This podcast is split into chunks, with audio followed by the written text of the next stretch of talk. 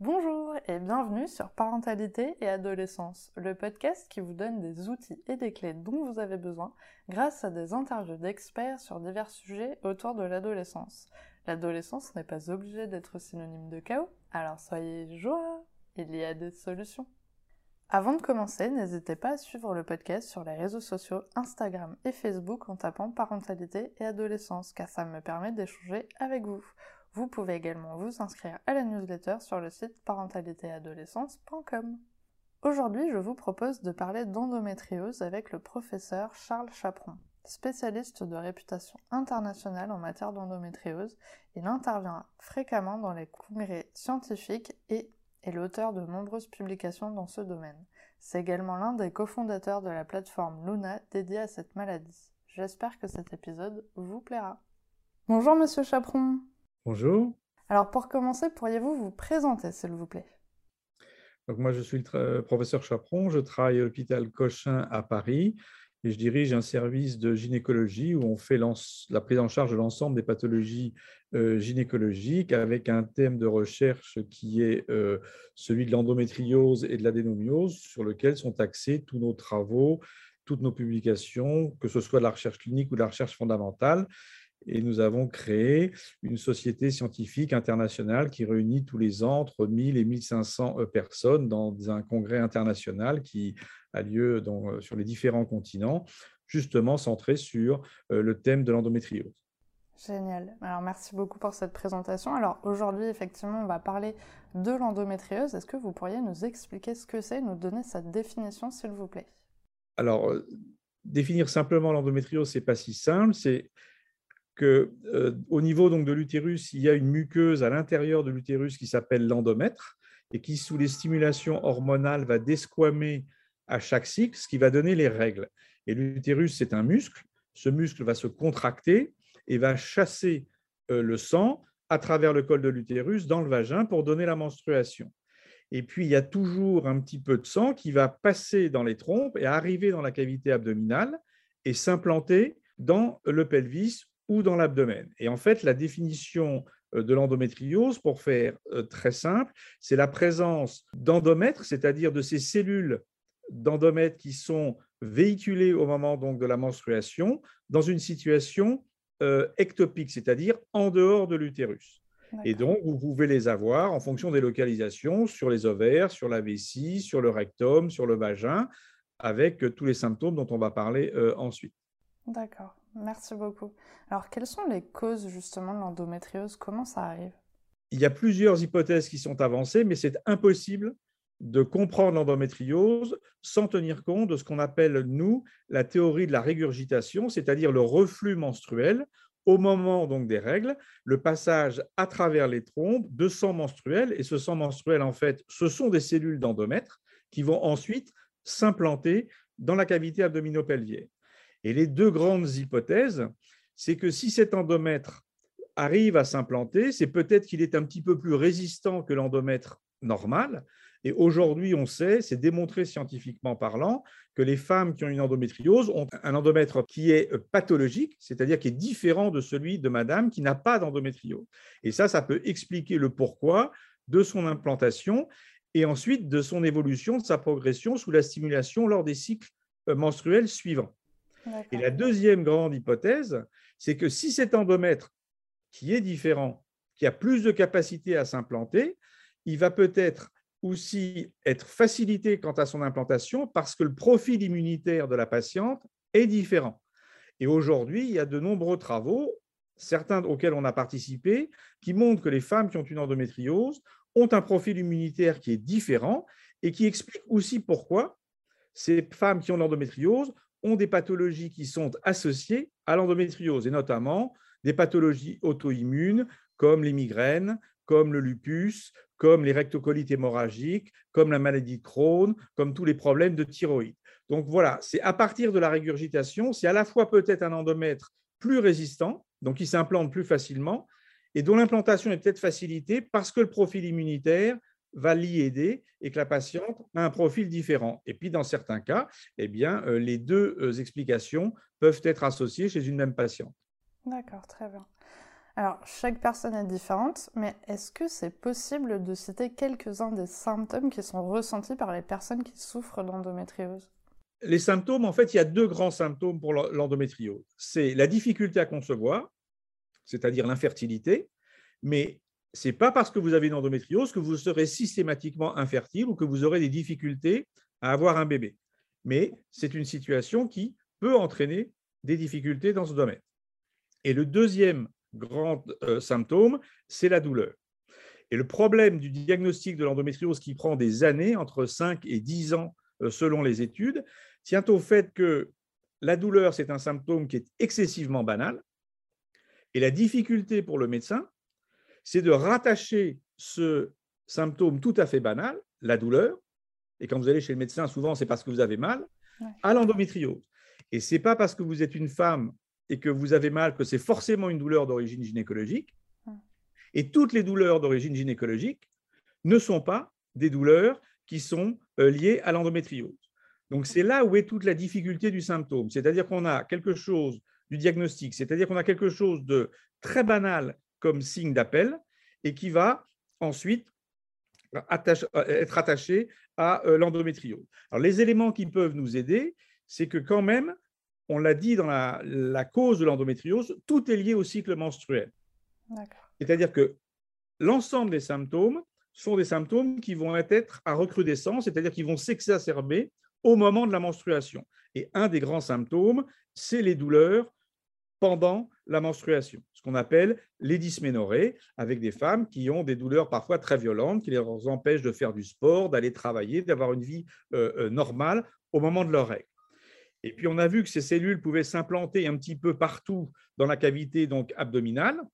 Et donc, vous pouvez avoir, si ça s'implante sur la vessie, si ça s'implante sur le rectum, des signes urinaires ou des signes digestifs qui vont avoir pour caractéristique sémiologique de s'exacerber, d'exister pendant les règles. Ça va être des brûlures urinaires, ça va être des douleurs à la défécation qui n'existent pas en dehors de la période menstruelle. D'où la difficulté pour le médecin d'être capable de rattacher ces symptômes à l'endométriose, donc de poser les bonnes questions, parce que ça ne vient pas à l'esprit d'une femme qui va chez le gynécologue de dire qu'elle a des douleurs euh, quand elle va uriner au moment de la menstruation. Mais c'est très important à prendre en compte parce que l'impact sur la qualité de vie est excessivement donc important pour ces patientes et elles peuvent errer pendant une dizaine d'années où on n'arrive pas à comprendre le pourquoi de, leur, euh, euh, de leur douleur. Et l'autre élément qui permet de rattacher cette douleur à l'endométriose, si le diagnostic est difficile, c'est que vous prescrivez un traitement hormonal qui va bloquer la menstruation, en gros, pour faire simple, une pilule, et si la symptomatologie douloureuse ne disparaît pas en bloquant les règles, ben, ce n'est pas très en faveur de l'endométriose.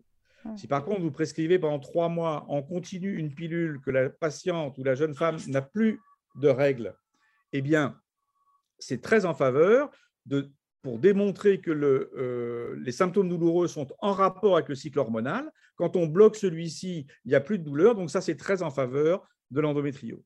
D'accord. Du coup, finalement, c'est quand même assez important d'analyser son cycle euh, mois par mois pour vraiment essayer de noter les symptômes qui se passent et d'essayer d'aider finalement un peu le médecin aussi à comprendre euh, ce qu'il pourrait y avoir.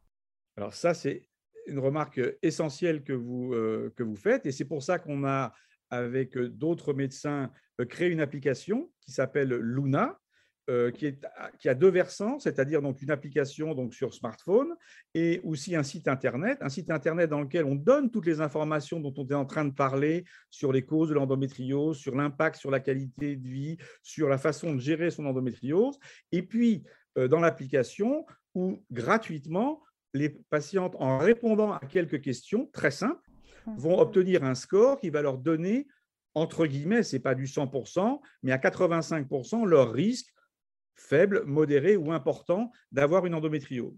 Donc, euh, Sarah, vous avez raison. Le, premier temps d'abord de, l'examen clinique, c'est l'interrogatoire. Donc, il est fondamental de prendre le temps de discuter avec ces patientes qui ont souvent erré de médecin donc en médecin, où on a banalisé donc leur douleur pour leur poser les bonnes questions et ensuite elles vont vous donner le diagnostic. Et en fait, cette douleur, on l'a dit, elle est très banale et elle est aussi très hétérogène parce qu'elle va dépendre de la localisation donc des lésions. Si par contre vous avez une atteinte, par exemple, au niveau du diaphragme, c'est des douleurs qui vont irradier dans l'épaule droite, eh bien, euh, la femme ne va pas dire à son gynécologue qu'elle a des douleurs pendant les règles au niveau de l'épaule droite. C'est au gynécologue de lui poser la question. Et puis l'autre douleur, donc il y a les douleurs qui sont pendant la menstruation, il y a les douleurs qui sont liées au site d'implantation des lésions quand les cellules ont régurgité dans, dans, la cavité abdominale, et puis la partie la plus déclive de la cavité abdominale, quand une femme donc a ses règles, le sang va tomber dans la partie la plus déclive, et la partie la plus déclive, c'est en arrière de l'utérus, au sommet du vagin. Et c'est là où, pendant les rapports sexuels, la verge vient buter quand il y a une, une pénétration. Et le troisième grand symptôme, c'est ce qu'on appelle, nous, les dysparonies, c'est-à-dire les douleurs pendant les rapports sexuels, qui seront d'autant plus importantes que les positions favorisent la pénétration profonde et qui seront d'autant plus importantes aussi que les rapports sexuels ont lieu à proximité du cycle menstruel. Oui, d'accord. Et à partir de quel âge on, peut souffrir d'endométriose? Est-ce que c'est vraiment au moment où les règles se déclenchent ou c'est plus tard? Est-ce qu'il euh, y a un cycle comme ça? Alors, on l'a dit, cette maladie, c'est impossible de la comprendre sans tenir compte de la menstruation. Hmm. Donc, globalement, c'est une maladie pendant la période de l'activité génitale, entre l'adolescence et entre euh, la euh, ménopause. Par contre, on a vu aussi que, pour les raisons qu'on a euh, discutées, le délai du diagnostic est relativement long et peut prendre jusqu'à 10 ans. Donc, c'est vrai que classiquement, on voyait des patientes entre 25 et 35 ans qui avaient de l'endométriose. Et aujourd'hui, on se rend compte qu'en fait, il peut y avoir de l'endométriose beaucoup plus jeune chez des adolescentes et que si on est capable d'interroger correctement les adolescentes, on peut individualiser des signes qui sont annonciateurs d'endométriose. Ce qui est assez logique puisque avec la puberté, c'est le début de la menstruation. Alors, si vous avez vos règles à 13 ans, vous n'allez pas avoir l'endométriose à 13 ans et demi. Mais par contre, la puberté des femmes qui vont développer ultérieurement de l'endométriose est différente de celles qui n'en ont pas. Et en gros, c'est des dysménorrhées, c'est-à-dire des douleurs pendant les règles particulièrement intenses. Et quand vous interrogez une femme de 35 ans pour lui dire sur une échelle visuelle analogique, comment est-ce que vous cotez votre douleur quand vous aviez 14 ans au moment de vos règles Elle ne s'en rappelle pas. Par contre, elle se rappelle très bien si elle ratait l'école ou la fac. Donc, c'est une question à poser. Ce n'est pas normal qu'une jeune femme, alors ça peut arriver une fois ou deux, mais si régulièrement une jeune femme rate le sport, rate l'école, rate la fac euh, entre 15 et 22 ans, euh, euh, ça prouve qu'il se passe quelque chose. Et ça, ça doit être un signe d'alerte. Et l'autre élément, c'est ce qu'on a dit aussi tout à l'heure, une façon d'aider au diagnostic, c'est de bloquer la menstruation. Donc, quelles sont les femmes qui ne prennent pas d'antalgique pendant les règles? Je pense qu'il y en a très, très, très peu. Mais en général, avec des anti-inflammatoires classiques, les choses se passent relativement bien. Si vous êtes obligé chez une jeune fille de 15 ans de lui donner non pas à visée contraceptive, mais à visée antalgique, une pilule pour lui bloquer les règles, c'est que justement, il se passe quelque chose. Donc, les deux questions à poser pour les jeunes femmes, c'est de savoir si elles ratent l'école et si les antalgiques euh, habituels ne sont pas suffisants et obligent la prescription de traitements hormonaux en continu pour bloquer la menstruation. Et aujourd'hui, on est en train d'ailleurs de faire une étude sur le sujet et on se rend compte qu'en interrogeant donc des femmes très jeunes. Et grâce au progrès de l'imagerie aujourd'hui, que ce soit l'échographie par voie vaginale ou si elles sont vierges, euh, euh, l'IRM, on trouve des lésions d'endométriose chez des femmes qui ont moins de 20 ans. Donc, c'est effectivement une maladie de la période d'activité génitale parce qu'il faut un certain temps pour que la maladie se développe, mais la puberté de ces jeunes femmes est différente avec les deux signes qu'on vient de dire. Et d'autre part, l'imagerie démontre, si vous faites des IRM ou des échographies vaginales à des jeunes filles de 18 ans à qui il faut donner la pilule parce qu'elles ont des règles trop douloureuses pour les soulager, vous allez trouver, plus que dans la population euh, générale, de l'endométriose. D'accord. Alors, vous nous avez cité quelques symptômes. Euh, si une jeune fille donc, se pose des questions justement et aimerait confirmer ou infirmer qu'elle souffre d'endométriose, quelles sont les démarches à suivre du coup pour euh, avoir ce fameux diagnostic? Alors, c'est une question cruciale là aussi que, que vous posez, c'est les modalités du diagnostic de l'endométriose en 2022. Euh, C'est-à-dire que les choses ont complètement changé. C'est-à-dire que le premier temps, comme on l'a dit, de l'examen clinique, c'est l'interrogatoire. Donc, il faut qu'elle voie un médecin. Ça peut être un généraliste, ça peut être une infirmière à l'école, euh, ça peut être un pédiatre, etc., mais qui va prendre en considération son problème. Je vois trop de femmes qui me disent, vous êtes enfin quelqu'un qui m'écoute. Donc, ce n'est pas une consultation qui dure cinq minutes. Il faut poser les bonnes questions, il faut créer un climat de confiance avec la patiente. Vous n'allez pas interroger une femme que vous voyez pour la première fois sur sa sexualité au bout de deux minutes. Donc, il faut prendre son temps, avoir du temps, connaître la maladie. Donc, le côté le plus difficile, c'est effectivement de trouver euh, un praticien, généraliste ou gynécologue, euh, qui euh, connaît la maladie, et d'où l'intérêt d'applications comme Luna, où on a pour objectif de placer des informations sur les centres experts, les réseaux sur lesquels on peut se référer. Et ensuite, cet interrogatoire, on a fait donc un, score d'interrogatoire qu'on a mis dans l'application qui est gratuit. Les, patientes ou vos jeunes patientes peuvent aller sur Internet le télécharger gratuitement, répondre à des questions qui leur donnent ce, risque d'endométriose. Et ensuite, la grande révolution de ces dix dernières années qui fait que le diagnostic a complètement changé, c'est l'imagerie. C'est-à-dire qu'avant, on nous disait, pour être sûr qu'une femme a une endométriose, il faut avoir une preuve histologique, c'est-à-dire l'analyse d'un prélèvement, d'une lésion. Or, ces femmes, elles n'ont pas de cancer. Ces femmes, elles ne mourront jamais d'endométriose. Ces femmes, elles ont une vie qui peut être terriblement affectée, terriblement perturbée. Elles peuvent avoir des difficultés pour avoir des enfants, mais elles n'en mourront jamais. Donc, aujourd'hui, il y a une évolution qui a montré que l'échographie vaginale, si elle est techniquement possible, c'est-à-dire si la patiente n'est plus vierge ou l'IRM permettent, avec des, sensibilités, des spécificités qui sont excellentes, de savoir si la femme a l'endométriose ou pas. Et ça, c'est fondamental, parce que ça veut dire qu'aujourd'hui, il n'est plus nécessaire d'opérer une femme pour faire le diagnostic d'endométriose. Et ça, ça change considérablement la prise en charge, parce que maintenant, vous avez plusieurs grandes sociétés savantes internationales qui ont très clairement publié, écrit, et nous, on l'a publié aussi, qu'on peut parfaitement prescrire un traitement médical sans avoir la preuve histologique, puisqu'on sait avec l'échographie ou l'IRM si la femme a une endométriose. Donc, si vous diagnostiquez l'endométriose à 22 ans parce qu'elle a un kyste de l'ovaire, vous commencez son histoire endométriosique par une chirurgie, vous allez altérer la réserve ovarienne, et comme cette maladie, elle revient avec la menstruation, après l'opération, vous allez lui donner un traitement pour bloquer ses règles. Donc, la stratégie est de faire un diagnostic non chirurgical basé sur l'interrogatoire, d'où l'application Luna, avec le score diagnostique et l'imagerie. Donc, une femme, pour répondre concrètement à votre question, elle doit trouver un médecin qui est capable de faire correctement cet interrogatoire, et ça, l'application peut l'aider. Et deuxièmement, aller dans un réseau où elle va être confiée à des radiologues qui connaissent correctement la sémiologie de l'endométriose à l'échographie et à l'IRM. Et nous, on a fait des progrès mais considérables ces 10 ou ces 15 dernières années. Les résultats de nos imageurs ne sont pas du tout les mêmes parce qu'ils ont appris et ils font des diagnostics aujourd'hui qui ne faisaient pas euh, il, y a, il, y a, 5 ou 10 ans parce que c'est les progrès de la médecine, etc. Mais on ne peut pas prendre en charge, euh, c'était une obsession pour nous à l'hôpital Cochin, correctement l'endométriose sans un réseau sans une collaboration excessivement forte et soutenue entre le médecin gynécologue et un médecin radiologue. Hmm, d'accord.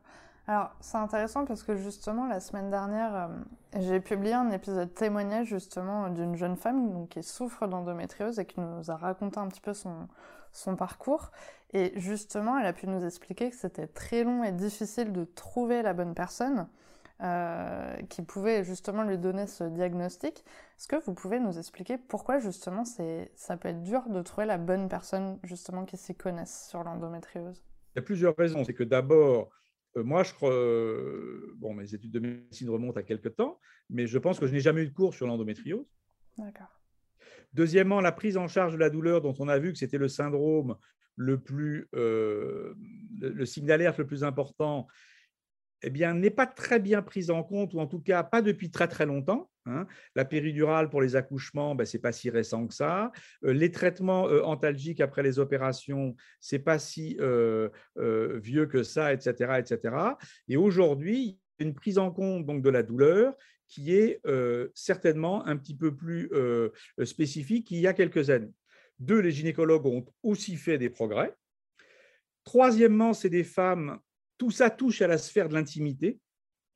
Ça touche à la menstruation, c'est pas si facile que ça de parler de ses règles, etc., même à son gynécologue. Ça touche au rapport sexuel, euh, ça touche à des problèmes qui peuvent être très très compliqués à gérer, la difficulté à avoir un enfant, à, fonder une famille. Il y a des couples qui se séparent parce qu'ils ne peuvent pas avoir une sexualité normale, parce que la femme est, comment dire, euh, est pas bien pendant une semaine par mois, ou parce qu'ils ne peuvent pas avoir donc d'enfants. Donc il y a aussi une culpabilité des femmes. C'est pas un reproche, c'est que euh, elles ne trouvent pas aussi non plus des partenaires qui sont toujours donc à l'écoute, des médecins qui banalisent leur douleur, etc. Or, on a vu que ce, symptôme était tout à fait banal. Il faut trouver des gens qui connaissent la maladie, qui savent un petit peu rattacher euh, ce symptôme à l'endométriose, qui le négligent absolument pas et qui ont une prise en charge avec un peu d'empathie, de compassion et globale au niveau de la patiente dans, sa totalité. Parce que, comme on l'a dit tout à l'heure pour les problèmes immunologiques, c'est des femmes qui non seulement ont l'endométriose, mais elles vont aussi avoir des migraines, etc. etc. Elles ne sont pas folles. Elles ont une maladie très compliquée qui n'est pas cancéreuse, mais qui peut perturber de façon considérablement leur vie. Donc c'est pour ça qu'il y a des errances diagnostiques. Et ce qu'il faut aujourd'hui, c'est euh, éduquer les médecins à la faculté de médecine, éduquer les infirmières scolaires, éduquer les généralistes. Et puis c'est l'idée qu'on a eue, nous, avec Luna, c'est de donner aux patientes l'accès à la connaissance.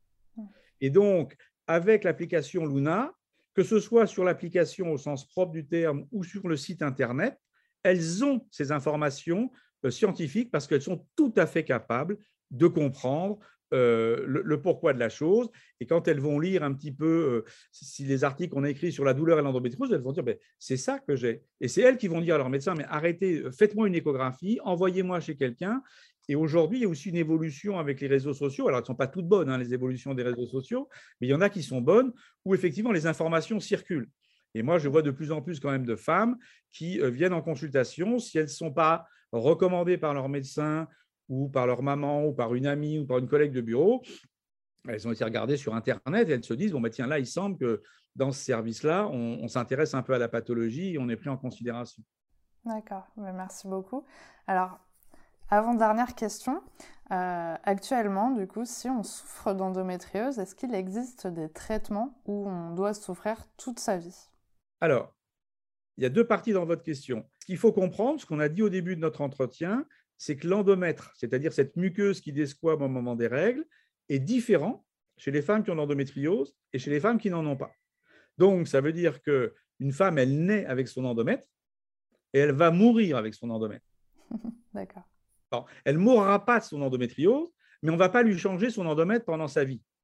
Donc, ça veut dire que c'est très important. Vous soulignez un point essentiel parce que c'est ce qu'on a euh, euh, conceptualisé, nous, dans les publications, l'endométriosis life. C'est-à-dire que ces femmes, il faut pas s'en occuper au moment où on les diagnostique parce qu'elles ont un kyste de l'ovaire. Elles auront toujours le même endomètre après. Il faut les suivre après. Elles vont avoir des maladies donc associées. Donc, en fait, on va les soulager, on va euh, leur permettre d'avoir des bébés, on va leur permettre d'avoir une sexualité normale, mais on ne les guérira pas au sens propre du terme, dans la mesure où quand vous avez une infection, je vous donne des antibiotiques, eh bien, on a détruit de microbes. On ne peut pas vous changer l'endomètre. Donc ça, c'était la première partie de la réponse. La seconde, c'est qu'en fait, il y a trois façons de traiter les femmes qui ont l'endométriose. Il y a les traitements euh, médicaux qui ont pour but de soulager la patiente. Donc, soit c'est des antalgiques, peu importe la classe de médicaments, soit c'est des médicaments hormonaux, œstrogénaux, progestatifs ou progestatifs seuls ou analogues de la LHRH, peu importe finalement la classe, ce n'est pas ça qui est important. Le but est de bloquer les règles. Donc, ça ne traite pas en tant que tel la pathologie de l'endomètre, mais c'est déjà des femmes qui n'ont plus de douleur, plus de problèmes pendant leurs règles, et euh, il faut leur faire comprendre que ce n'est pas dramatique de ne pas avoir ces règles et que si ça peut leur permettre pendant 4-5 euh, ans d'avoir une vie normale, ben c'est toujours ça de gagner. Hmm. L'autre possibilité, c'est d'opérer. Et à ce moment-là, vous allez enlever les lésions là où elles sont situées. Donc, si vous avez un kyste de l'ovaire, ben, il faut enlever le kyste de l'ovaire.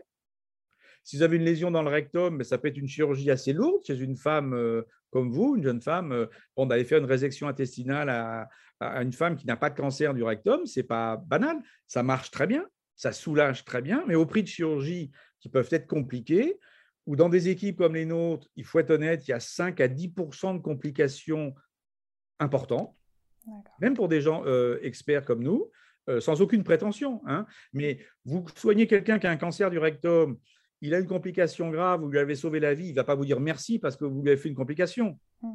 Mais il va se dire, bon, ben quand même, euh, il, m'a bien pris en charge. Vous avez une jeune femme de 30 ans qui veut un bébé, qui a une endométriose du rectum, qui a des douleurs à la défécation, vous l'opérez, elle a une fistule recto-vaginale, ce n'est pas tout à fait le même tableau. Vous pouvez être amené à enlever des bouts de vessie, des bouts de vagin, etc. Donc, la chirurgie marche très bien. On est sûrement un centre euh, en France qui en fait le plus, mais au prix de chirurgies qui peuvent être compliquées, avec, même pour des gens expérimentés, des risques de vraies complications. Et pour la chirurgie ovarienne, de, euh, d'altérer la réserve ovarienne, c'est-à-dire le potentiel de fertilité de la patiente, parce que si vous opérez et vous réopérez les, les, de l'ovaire, ben, au bout du compte, il n'y aura plus beaucoup d'ovocytes. Et la dernière approche thérapeutique, c'est la procréation médicalement assistée. C'est-à-dire, en gros, pour faire simple, il y a différentes techniques, mais c'est la fécondation in vitro. Et à ce moment-là, vous faites, vous recueillez les ovocytes, vous recueillez le sperme et vous réimplantez les embryons dans l'utérus. Et ça marche très bien. Hmm. Donc, en fait, le challenge aujourd'hui, et c'est là où le fait d'avoir modifié la façon dont on fait le diagnostic, on n'a plus besoin d'opérer les femmes pour faire le diagnostic grâce à l'imagerie, change la prise en charge thérapeutique. Et en gros, où une femme veut un bébé, immédiatement. C'est-à-dire, vous la voyez, vous le diagnostiquez une endométriose, elle veut un bébé. Il y a deux options thérapeutiques. Soit vous l'opérez, soit vous faites une procréation médicalement assistée. On ne va pas rentrer dans le détail des, indications là, mais c'est les deux grandes options. Vous ne pouvez pas lui donner un traitement hormonal parce qu'il va être contraceptif et elle n'aura plus de règles. Par contre, si vous diagnostiquez une endométriose chez une femme qui ne veut pas un enfant, en tout cas immédiatement, vous n'avez pas besoin de l'opérer puisque vous avez fait une bonne imagerie. Donc, vous lui donnez un traitement hormonal. Et pourquoi ça, c'est une, révolution? Parce que si vous l'opérez d'emblée comme on faisait, et on l'a fait, nous, il y a 10-15 ans, mais après l'opération, vous allez systématiquement lui redonner le traitement médical pour qu'elle n'ait pas de règles. Donc, en fait, on dit après, c'est une maladie qui récidive. Ben non, c'est une maladie qui vient avec la menstruation. Donc, soit vous opérez et vous donnez le traitement médical, et à ce moment-là, ça peut être une bonne option, mais vous avez d'emblée un double traitement. Autant essayer le traitement médical de première intention, et si ça ne marche pas, faire la chirurgie. Ou alors vous l'opérez sans traitement médical et elle va récidiver puisqu'elle aura des règles. Hmm. Donc, nous, on pense aujourd'hui que le moment clé, il y en a deux. C'est celui du diagnostic, comme vous l'avez soulevé, qui est un diagnostic clinique grâce à l'interrogatoire, l'examen clinique et l'imagerie. Donc un diagnostic non chirurgical. Et ensuite, vous allez décider du moment de la chirurgie, parce que c'est rare quand même que ces femmes ne soient pas opérées dans leur vie endométriosique. Mais le moment où il faut faire la chirurgie, ce n'est pas le moment où vous la diagnostiquez, c'est le moment où elle veut un bébé. Si vous diagnostiquez une endométriose à une femme de 25 ans et qu'elle veut, parce que les femmes aujourd'hui, à tort ou à raison, on n'est pas là pour juger, mais veulent des enfants de plus en plus tard, l'âge de la première grossesse en France est après 30 ans. Bon, eh bien, vous lui donnez un traitement médical pendant 4-5 ans. Eh bien, peut-être que d'ailleurs, quand vous arrêtez le traitement médical, elle sera enceinte malgré son endométriose. D'accord. D'accord?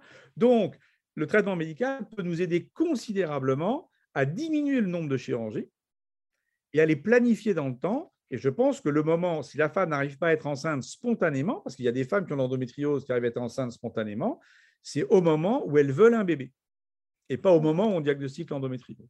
D'accord, super. Euh, merci beaucoup pour toutes ces explications. Euh, J'ai une autre question du coup qui m'est venue.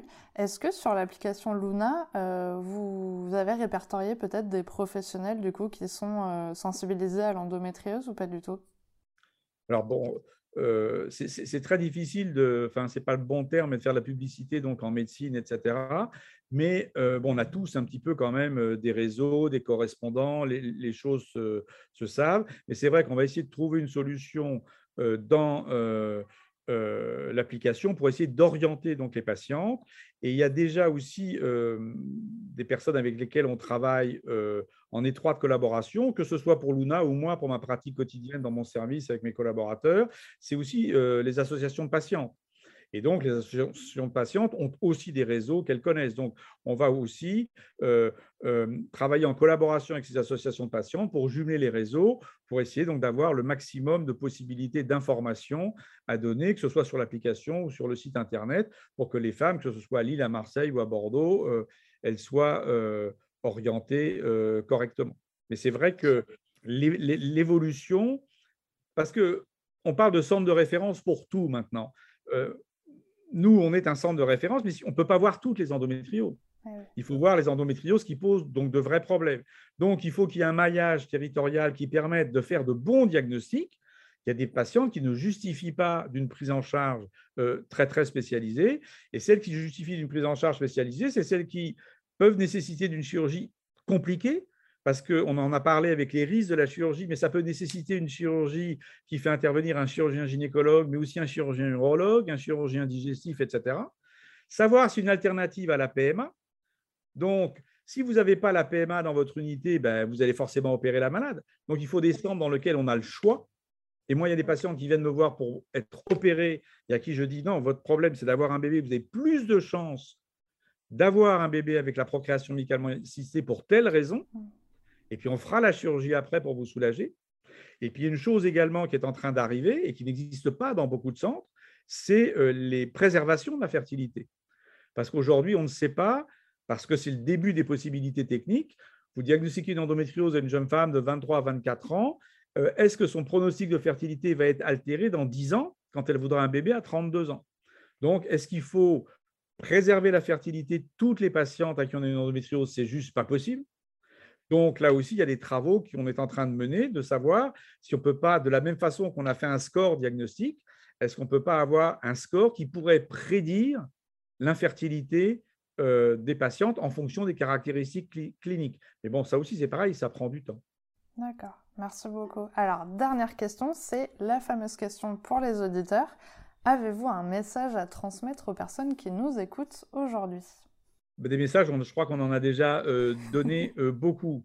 Moi, je crois que le premier message, c'est, je dirais à ces femmes qu'il ne faut pas qu'elles culpabilisent. Ce n'est pas de leur faute. Elles ne sont pas folles du tout. Il faut simplement euh, qu'elles trouvent un médecin qui les écoute, qui prenne le temps de prendre en considération, comme on l'a dit tout à l'heure, avec de la compassion, de l'empathie, leurs difficultés. Et croyez-moi, elles peuvent être énormes comme l'impact euh, sur leur vie quotidienne. On parle de la charge mentale pour ces, pour ces personnes qui est euh, considérable. Donc, un, surtout ne pas culpabiliser. Et puis, bon, ben, si le premier médecin ne vous satisfait pas, ben, il faut en trouver donc un autre. Il faut se renseigner euh, par les, associations de patientes, par les sites Internet, par les réseaux. Et ça commence à, à, se diffuser. Deuxièmement, deuxième message, que les mamans qui, ont, qui suspectent de l'endométriose n'imaginent pas que systématiquement, euh, leur fille qui a une douleur pendant les règles euh, a de l'endométriose et va être infertile aussi. Hein. Donc, il faut prendre en considération euh, les jeunes filles qui ont des pubertés un petit peu compliquées, on l'a dit, celles qui ratent l'école ou celles à qui il faut donner la pilule parce qu'elles ont des, des, comment dire, des règles trop douloureuses, mais toutes les adolescentes ne sont pas des candidates à avoir de l'endométriose. Sinon, là aussi, ça va être un, cauchemar pour la jeune fille, euh, puis ça va être un cauchemar donc euh, pour euh, la maman. Et puis le message, c'est les deux qu'on a dit sur, les modalités du diagnostic. On a complètement changé de paradigme. C'est un diagnostic basé sur l'interrogatoire et l'imagerie. Et on a complètement changé de paradigme aussi sur la prise en charge. Il faut trouver des praticiens et c'est très, c'est très dur. C'est ce qu'on a construit à Cochin. C'est une équipe multidisciplinaire avec des chirurgiens des gens qui font de la fécondation in vitro, des gens qui sont des spécialistes des traitements hormonaux, des endocrinologues, gynécologues, euh, des gens qui font de la préservation de la fertilité. Et puis de temps en temps, ils arrivent dans le service par un, bureau, et puis ils vont dans l'autre parce qu'en fait, c'est l'autre thérapeutique qui sera la plus appropriée. Donc, le traitement, il n'est pas uniciste, le traitement, il est, varié avec toutes ces possibilités. Il faut avoir le choix de pouvoir proposer au moment T, à l'instant T, en fonction, je redis, hein, du désir de la patiente, elle ne mourra pas de ça. Elle a le droit de vouloir deux enfants, elle a le droit de ne pas vouloir d'enfants, elle a le droit de vouloir avoir un projet de grossesse dans dix ans, etc. Et c'est en fonction de tout ça qu'il faut, dans la globalité, dans sa vie endométriosique, à la carte, euh, lui proposer euh, un, traitement et la prendre par la main peut-être pendant une dizaine d'années pour lui permettre de passer toutes ces étapes et de construire sa vie comme elle l'entend. Merci beaucoup, euh, vraiment pour tous ces beaux messages et toutes ces explications. Euh, merci d'avoir accepté mon invitation sur le podcast. J'espère vraiment que cet épisode pourra aider les personnes qui en ont besoin.